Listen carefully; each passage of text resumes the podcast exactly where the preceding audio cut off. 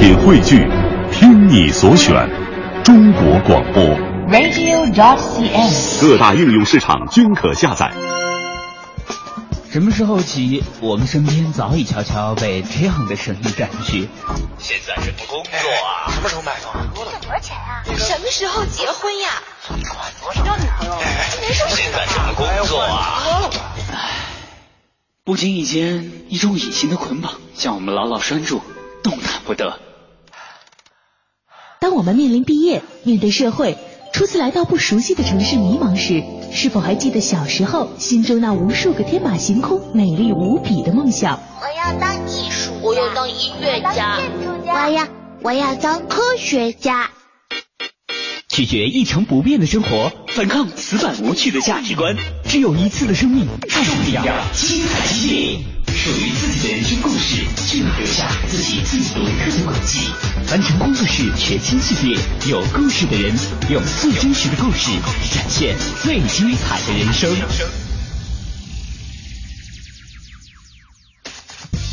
凡尘工作室全新人物访谈系列，有故事的人。节目主持人张明远，今日采访嘉宾黄宇。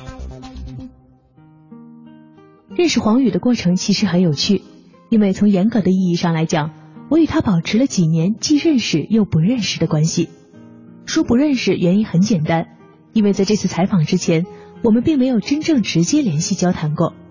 但是当朋友跟我介绍起他时，却说道：“哦，对了。”你原来在我们家特别爱喝，喝起来完全欲罢不能的那种酒，就是他酿造的。于是，那种感觉该怎么说呢？就像突然遇到了一个知音，瞬间感觉就全都顺了。如果说酒品如人品，那么我相信从酒味也绝对能看出酿造师的态度。能酿出那么美好的糯酒的人，性格里也一定是温暖而美好的。就在那一瞬间，所有之前曾经产生过的对这位同时还顶着国内顶尖平面设计师以及世博会福建馆和宁夏馆的总设计师等响亮名牌的行业内精英的敬畏就全都消失了，取而代之的是一种莫名的熟悉与期待与他见面的感觉。终于，在一个阳光温暖的午后，我见到了黄宇。聊天之前，我曾经设想，有着这样一份漂亮的履历的人。在事业发展的道路上，应该是一帆风顺的。没想到他听了却苦笑了一下，告诉我说：“看来你真的不太了解我。”于是，在接下来的一段时间里，他给我讲述了那段奔波而忙乱的生活。也是随着他的讲述，我才知道了，作为一个中央工艺美院装潢系出身的学生，他竟然曾经经历过几次开创独立工作室的失败，甚至还曾经因为工作能力差而被单位辞退。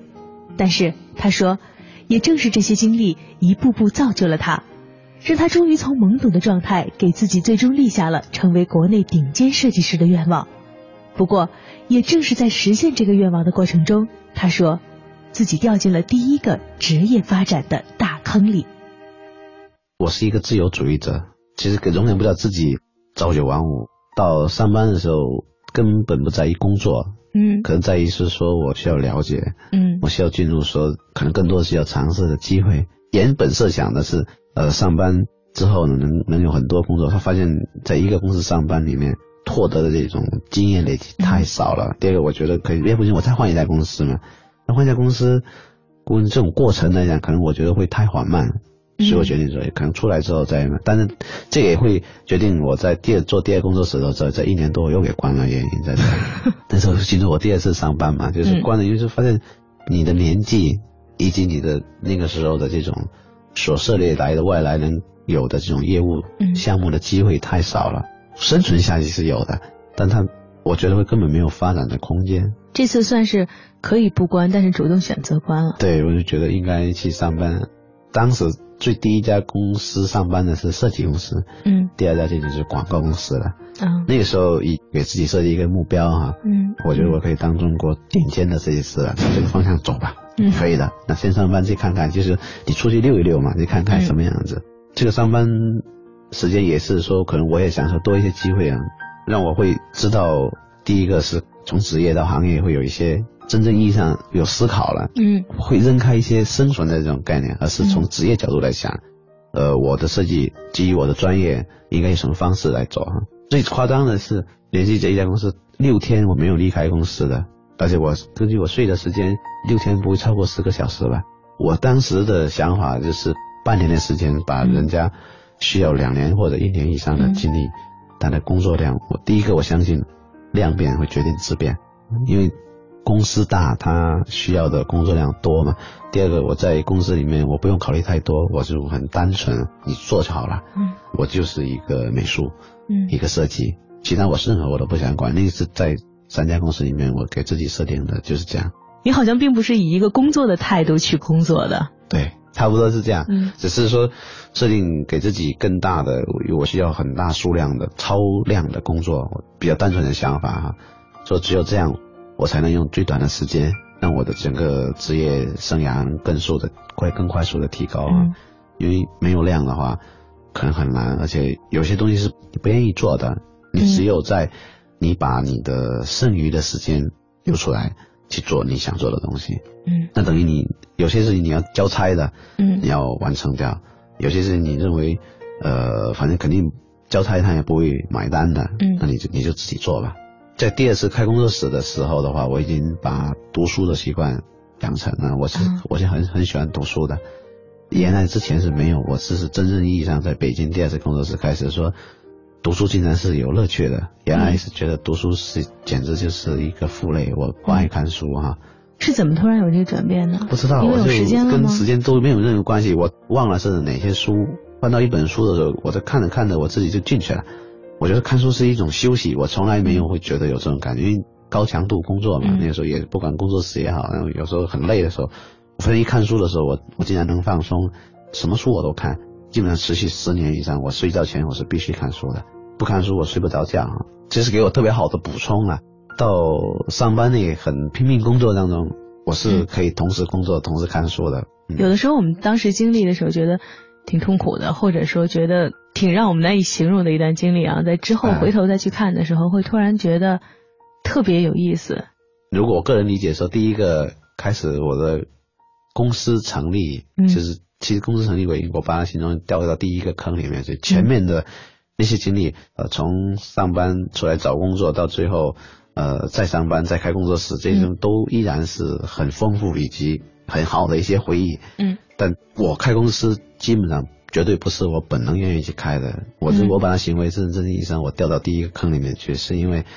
毕竟我有开过工作室，总会有一些机会会找过来的，但我是不愿意接的，我就把它推荐给。那会儿不愿意接，是因为两次都失败了吗？呃没有，我完全我就是觉得我不想再去承担这些事情，我只想做一个职业的一个美术职业的设计师。我觉得这一块只要这种刚放下去的话，我我想要达到的那个结果，嗯做一个顶尖的设计师嗯应该是不会太难的哈。嗯当然你你不能有东西给别人看嘛，嗯有有时候别人拿出去，那总会有一些原来的一些我自己做的，所以一些客户或者客户的朋友，总依然会找过来。嗯那我不想接啊，那我就推荐给朋友的公司啊。嗯结果朋友公司呢没弄好，客户就找回来给我，他说这是你介绍的，反正他跑了，你不能跑。嗯其实我到现在我是不太会拒绝的一个人，嗯因为很不好意思嘛。他是就甩给我了，他说你嗯任何方式我不管，你这个事情我就交给你做了，你去解决啊。你现在得给我一个交代，给我一个解决方式啊。嗯反正就是你找谁都没用，你怎么弄我不管，反正就是你来做。嗯很多人看，我觉得这是一个很好的事情，因为其实当时来看，一个月给我付至少六万块钱，其实是应该很好的收入。其实对很多人来讲，这是很好的，但对我来讲，简直就跟噩梦一样。我觉得是这样，因为我并不想这么去做。因为把你从那个顶尖设计师的那个道路上给拉下来了，我觉得。是这个事情就直接把我又拽回到开工作室的这个阶段，但是那个时候还不行，开工作室不能接受，而是我需要一家公司，我需要注册一家公司。其实工作业模式还是工作室，就生生的把我拉回来，因为我朝着一直在往那时候想法已经往前走了，结果我的公司就嗯在迫不得已的情况之下嗯成立了。嗯这是做平面设计公司的哈，三四个人嘛。之前我都是伙伴，没有谁是老板。嗯但公司成立开始，我就开始要找人了嘛，嗯我才知道我要有员工，招人来帮忙啊做。我原来没有想过，这样那就自己做，还是朝这个理想的嗯设计师方向走呗。其实不是这样子，发现就是人都是在变嘛。嗯你坚持，你依然还是一个保持这设计师这种状态去做就好了。既然这个坑已经成立，那就去做它呗。嗯但真要跳出来的时候，你有一性格的时候，比如我不容易拒绝，你会想很多问题，你要还是会考虑，比如说跟你一起工作的当时的伙伴、同事啊，你得考虑说，希望你会想说他们以后怎么办？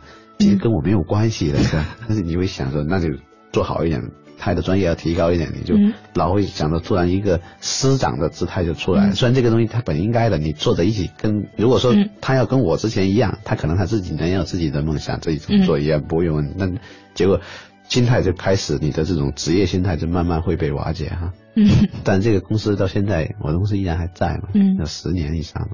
他这个项目没结束的一半道上，就有别的事情又进来了，那就一环接一环，就让你往下走。谈起自己曾经奋斗的经历，黄宇十分感慨。他说：“不知道为什么，自己就被一步步的从想做顶尖设计师的道路上，活生生拉成了一个企业的经营者。而且在经营企业的过程中，居然从一个绘制平面效果图的设计师，变成了一个建造立体建筑的世博馆总负责。现在回想起来，那段时间的经历真是无比珍贵。”可能大家已经知道你原来是做平面设计的了，但在平面设计呢和大型的空间设计其实是两个概念。正好你也给我讲讲这个所谓的这个差别大，究竟能有多大？能不能给我举个例子说明一下？最简单的这个想法啊，就是说平面呢，它更多是基于我们说的这种呃印刷媒介为主体的，比如说我们商标，它是一个二维摄影的东西，空间这个东西全是立体的。你刚才说的这个大型空间啊，空间只是一个一个类别说法。其实我当时的目标是想尝试说，应该尝试一下建筑，建筑很多人就能理解了，嗯它是盖房子哎。你印刷的东西，你不管好看与不好看，美与不美，它没有什么其他的问题，嗯就是说它没有什么需要考虑太多的，它只是说嗯好看与不好看。但是盖房子这个事情就不是说你好看与不好看的问题，它是有功能使用的，是博物馆还是一个别墅，还是一个小的一个展厅。第一个很重要，它是有很多实际功能的需求跟要求的，比如安全。就像画画谁都可以画，就是说任何一个不管你画的好与坏，平面设计就是这样，你有想法你就可以在一张纸上画，不管是用电脑来设计啊，还是最终成品，这个东西我觉得它是进入的这种门槛是比较低的。但空间这一块，它不是说你想做就能做的，嗯但我觉得是只是一想法，觉得那个很好玩啊。嗯另外觉得说这个东西可能挑战更大一点，可能也是我运气比较好吧。就有人找过来问，第一个尝试是人家找一个舞台说你能不能做，我说能做。其实我也没干过啊，当然可能这也是跟我自己有关，用最笨的办法呗。最笨的办法就是说能做之后，你就别人可能。他需要花三天时间，嗯正常工作八个小时，他就可以完成。我用三天时间，我每天用十六个小时呗，然后去问别人嘛，咨询别人，然后先把方案给解决了，那人家觉得说你是有想法的，OK，可以继续，不行你再改。你我答应完了之后，要给人家第一份答卷是你能交得了差，对你真的能做你。说是你你是有想法，接下来的时候我再去寻求不同的帮助，让我觉得他可不可以实现。真正挑战到更大的还是来自于二零一零年的上海世博会，我觉得那个因为涉及到小型建筑以及空间这一块啊，因为那个，但那个时候相对我也比较有这样的能力跟资源嗯。去把它解决落地下的问题。当时上海世博会宁夏馆和福建馆找到你设计的时候，是一个很意外的机会吗？很意外，很意外，就是刚好有朋友到当时我的公司来聊天，然后就说了这个事儿，那就知道我是做平面，也做，就是从来没有碰到过这东西，然后聊说，哎刚好有这样一机会，然后想不想参与一下？按你性格肯定又可以我肯定是可以的。我说没问题啊，挺好啊，挺好啊。你就没有担心过说，哎，我先答应下来，万一真的搞砸了怎么办？所以我就觉得这个很耗精力嘛，很耗体力，就是哎，不惜一切代价就干下去。把自己逼到极限哈。对，就把自己真的是逼到极限。为什么说回到更早之前呢？我觉得还是蛮快乐。在扛这些项目的时候，哈，嗯这些项目那真的是很疯狂的，不知道那时候怎么过来的，也是一样。除了你要高强度工作之外的话，因为这涉及问题太多，因为你还有嗯工作是具体解决问题的。嗯因为那时候我是总设计嘛，嗯你还要解决很多事务性的，还有一些事情，嗯还要承担很大压力风险，万一搞不定怎么办？除了高强度工作，还有持续的焦虑状态。嗯现在想起来真的是很幸运，我的运气真好，没垮，没搞砸哈。自从这个事情做完之后，我的公司就变成由平面设计，再加一个空间设计，就变成两个板块在做。而且你挺幸运的，因为正常情况下，一个公司说，哎，我从平面设计可以做空间设计了，大家都会说，哎，你什么作品，做过什么？嗯，你直接就说世博会那两个啊，那两个馆就摆在那儿了。对于公司去做来讲哈，就是我带着团队一起做哈，觉得能说得出来。但是其实我心理上一直是不满意，我一直一直在寻找，一直在寻找，我到底还能做哪一些啊？我会回归到我最原始来北京这种态，因为我嗯飘到北京嘛，嗯我在北京之前我还没有选择职业，我到底要干什么呢？其实我这一路一直在寻找，我是寻找不一样，嗯包括做空间不一样，我去试一下，寻找希望希望通过这样的变化，嗯给自己寻找最大的不一样。嗯我觉得可能生命很短暂啊，给自己寻找的这种不一样，呃是给这个生命最好的一个回报吧。所以你希望创造一点精彩。你算是成功了。寻找不一样的时候，可能大家说说做做别的尝试，你把两个场馆就建在那儿了。在那个时候，这件事儿真正实现了，就你的一个想法想转变，然后真的实现了这个过程，应该给你生活带来挺大的变化吧？不管是在你的这个工作的这个发展上面，还是从整个你身边的这个大家对你的评价上，是有最大的一个说法，就是你真能折腾，快奔到四十岁了，嗯，你还依然这么折腾，而且这个折腾是奔四十岁还是青壮年呢？青壮年是还是不惜一切代价在折腾，因为这涉及到我现在的这个酿酒这个事情一样，嗯。就是有花这么大代价去做一件事情，其实是让跟我很熟悉的人都会超乎意外的，嗯。因为这个事情是不是你想做就能做的？因为嗯空间说我们说跨界只是关联，嗯。但这个跨行你也就是到这个从你的本行到那个行业就是餐饮啊。但真正我在事情上做的时候是真正投入，我不知道为什么，可能别人不需要这样子，在我身上从平面到空间。我不愿意这样子，我甚至我写好几次在想，说我把它当生意做就好了，我赚点钱，其他的我就打打杂也行。嗯但实际上我根本逃脱不了。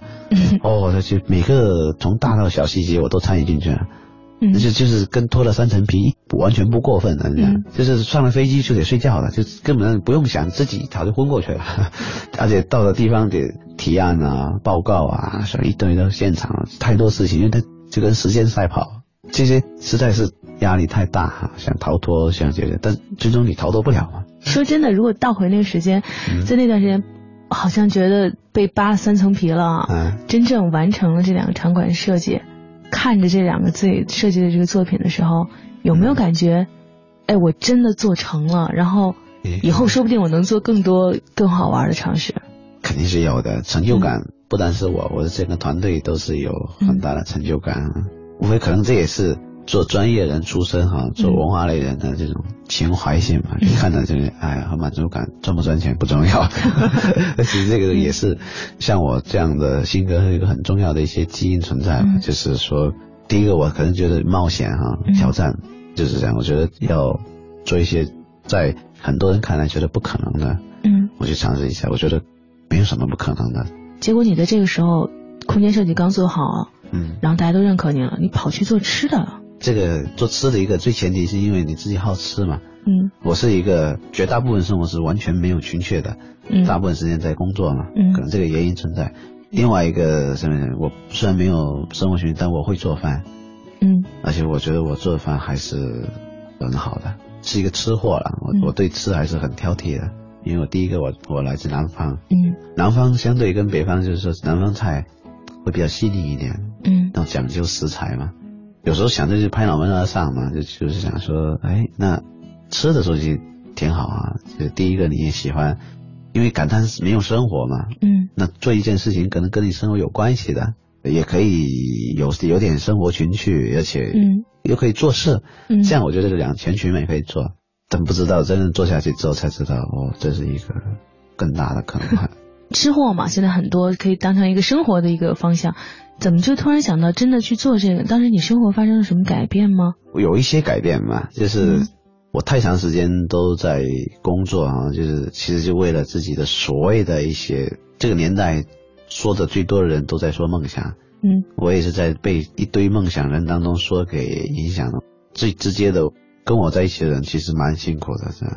没有太多时间，比如看个电影啊，逛个街，就更不用讲。这东西会影响说对在后面呢，我的想做吃的食材啊，再到酿酒是有很大关系的。嗯。就是我的情感问题会出很大问题，嗯。那就决定说要放下来，就是说可能要选择一个事情。我的性格不能当玩来做嘛，虽然说觉得挺好玩，嘴巴说这样，但是觉得要认真去做嘛，所以说才会跳到另外一个事情，说尝试一下吧，就怎么来做。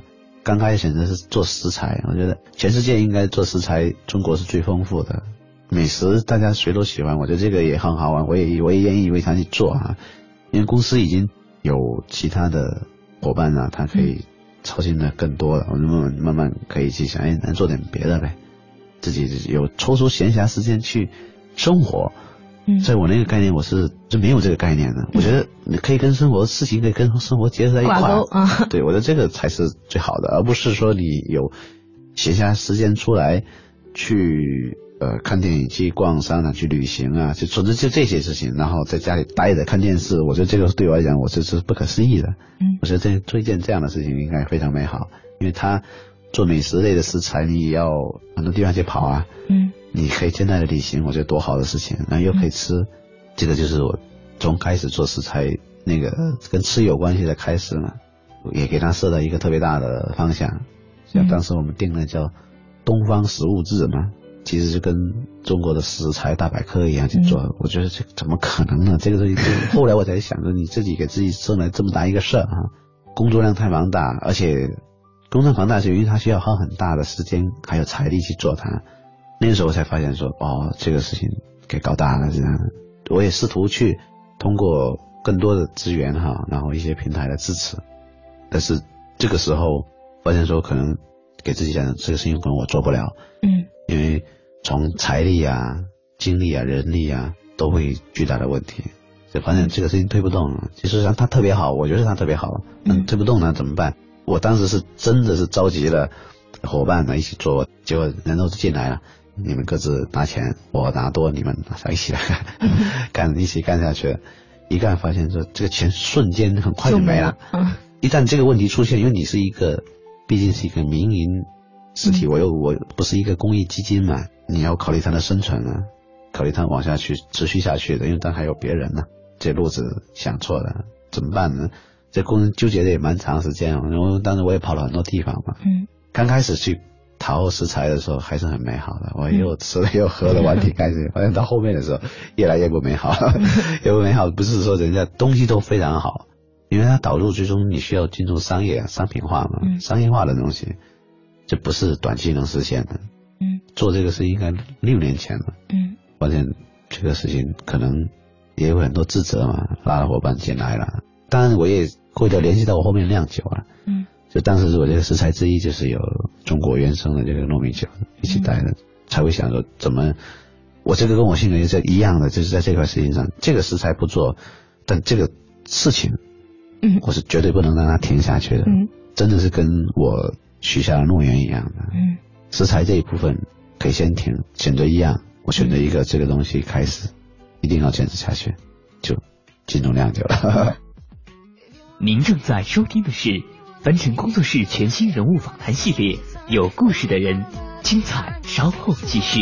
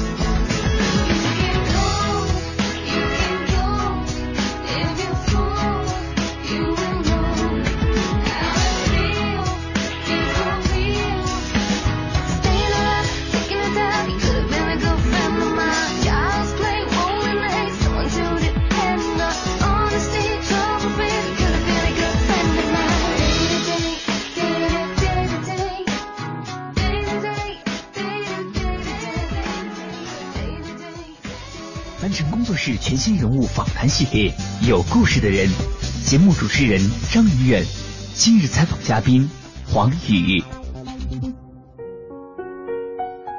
做品牌的人都知道，一个品牌要是想成功，最简单的方式就是找一个好故事。所以很多互联网品牌现在都在费劲的编故事。然而，黄宇所创立的品牌诺言的故事却几乎不用费劲编，因为许多他的朋友都清晰的记得，二零零九年的秋天，他突然说要酿酒。当时的他是世博会福建馆、宁夏馆的总设计师，现在的他成为了诺言酒业的创始人与诺言诺酒的总酿造师。当年他说要从平面设计涉入到大型空间设计，好多人不信。然后他主持设计了好几个国家级、省级的大型空间项目。他突然说要酿酒，更是莫名其妙。于是也有好多人不信。从平面设计师迭代到空间设计师，他仅仅花了一年的时间；而从设计师迭代到最美东方甜酒的酿造师，他倾注了所有的精力，走了将近五年。问题是，他为什么要酿酒呢？你看，故事就这么来了。听这个故事的时候，让我真的还挺感慨的。有很多时候，我们人生经历是，如果说当时选择是错的，可能其实更容易释怀一点。但是很多时候，让我们可能在经历的过程中最纠结的、最难以释怀的，就是方向好像也是对的，做的事情也是对的，但是时机不对，对，很难去真的去把这件事情释怀。所以你选择了一种更温暖的方式，哈，把其中的一样继续下来，而且是以一个爱的故事。这个事情的起点挺美好的。因为有情感存在嘛，这个过程那一小段，刚开始就是刚刚开开还没有进入到这个轨道的时候，好多事情纠结在一块啊。因为情感就是，毕竟有伙伴啊，也有应该说真正意义上是是爱我的人，嗯，来支持这个事情去做，结果把我自己搞砸了，哎，没没弄好，我自己也会觉得说不过去，我对自己没有没办法一个交代，不是在于我停与不停，而是说我在寻找的一种方式如何。让这个事情真正的延续下去，这个一延续下去，就真正发现酿酒才知道说这是一个好大的坑哦。嗯，也是因为真正意义上酿酒对于我，尤其是一个原来是一个门外汉，嗯，一个设计师亲自必须去酿的，挑战太大，而且是付出的代价，其实就是时间、精力以及财力。我特别想知道当时你是有多大的胆量和对自己的自信啊？决定进入说，哎，我要做个酿酒师。从来没有想过我是成为酿酒师的，这个是到现在依然如此。现在我就这个事情说已经做到这个阶段了，我是给自己一个说法，我现在是酿酒师是当之无愧的。嗯，而且我是一个很出色的酿酒师，我自己敢说了嘛。嗯，当时我根本就不想我自己成为酿酒师。就是想找别人呢，我找工厂帮我做，我把我的想法，嗯，因为我我觉得我可以做设计嘛，我就想包装就好 OK 了，就是关键发现我找不着。第一个我觉得是我的标准的问题，第二个是确实这个类别，这个糯酒哈，这个类别在民间做的太粗糙了。这个也跟我原来设计师的这个职业经历有关，我我对细节特别关注。嗯，生活可以大大咧咧，但在做事当中，我我希望是比较苛刻的。因为跑的地方太多了，基本上中国能有好糯米酒的地方，我全跑过了。真正意义上的民间的糯米酒其实是食品，它还不是酒，酒它就叫酒酿甜或醪糟，它是一个食品，不能称之为真正意义上的酒。嗯，而我所选择做的这种发现这个问题的时候，其实我要做的是真正意义上的酒的时候的话，直接就就大部分的民间的方式就脱离开了。嗯，不说我现在的出来的这个品质，而是最终说。他们在酿造的这个过程啊、时间啊、温度啊、材料啊、环境啊，这都是一系列。但在民间，只要食品就跟我在家做饭一样，我没有不需要讲究那么多呀。我需要什么环境，需要什么时间，我最终是我在家做饭，我差不多一个菜我炒三分钟、五分钟，我炒差不多可以，我就 OK 了。在我这概念不是这样，因为我觉得是酒是跟时间是息息相关，不单指年份哈。我觉得。酒是为什么称之为酒是有生命的？它就最大的原因来自于酒是用时间酿造出来的。嗯，实际上就是对于时间的理解的问题。嗯，但是民间是基于食品，它对于时间理解就是我多长时间如果把它吃掉它，嗯，就跟做饭一样。嗯，所以说这个两个是完全两种角度去做，而民间家家户户做的这个糯米酒呢，这次跟下次不一样，今年做跟明年做不一样，这个人做跟那个人做不一样，没有所谓的。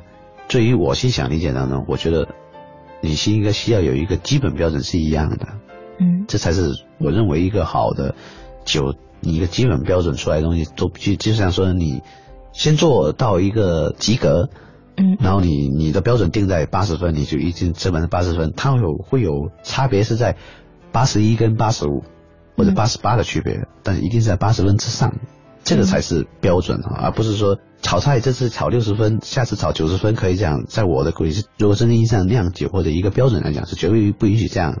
第一个，我先理解这个的方式跟它的区别存在的时候，我才知道这个后面的真正的代价就在后面等着我呢。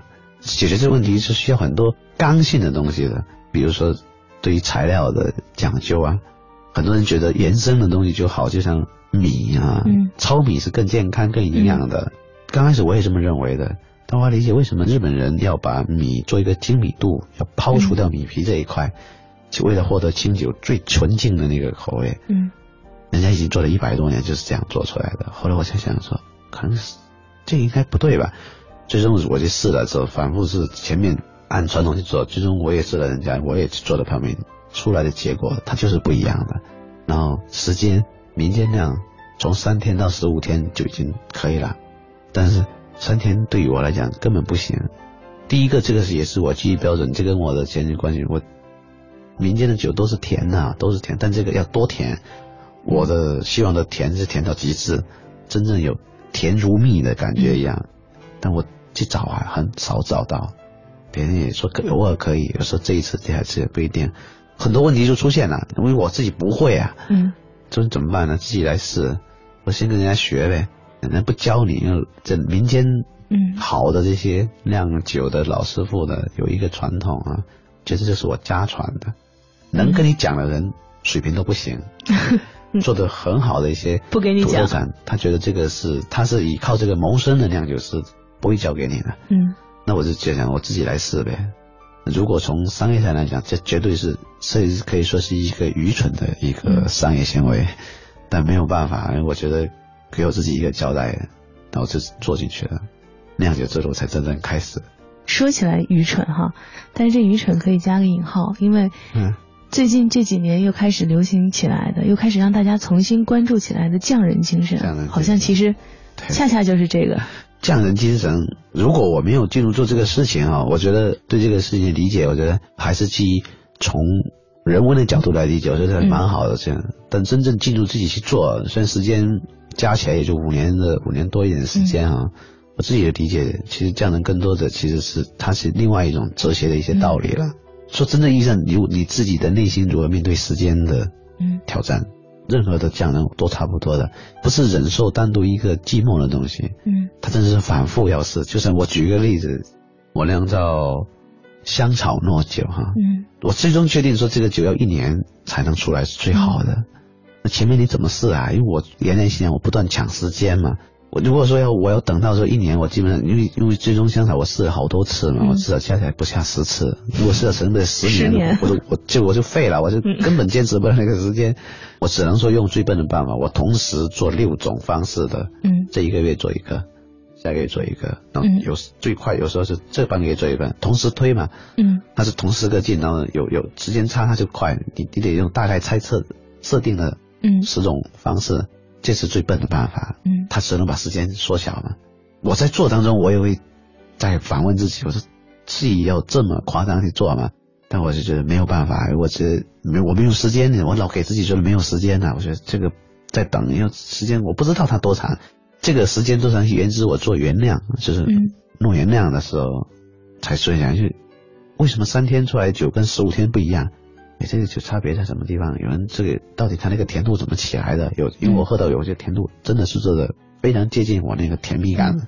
想着他怎么做，他不说，他怎么弄这个时间，他不说七套八套，总能说出他这个时间嘛？就为什么这个差别？时间绝大部分都是十天以内的人，嗯为什么有个别的做三十天呢，或者十五天呢？这个区别在哪里呢？就是揣摩嘛，去试。那我没办法，自己最笨办法是同时试了。嗯我还弄了一个工作室，完全是自己摸索出来的。有一些东西你是可以摸索的，有些东西是不不，我说我在这一块还是依然比较幸运，在这一块、就是体力上的事情你可以下去，有些技术，比如说，因为我是学感，那设计是比较感性的，发酵学是一个发酵属于生物发酵啊，嗯其实属于生化类的，它是偏向于很理性的一些东西。那个东西在我过去学习当中，我完全是不会的。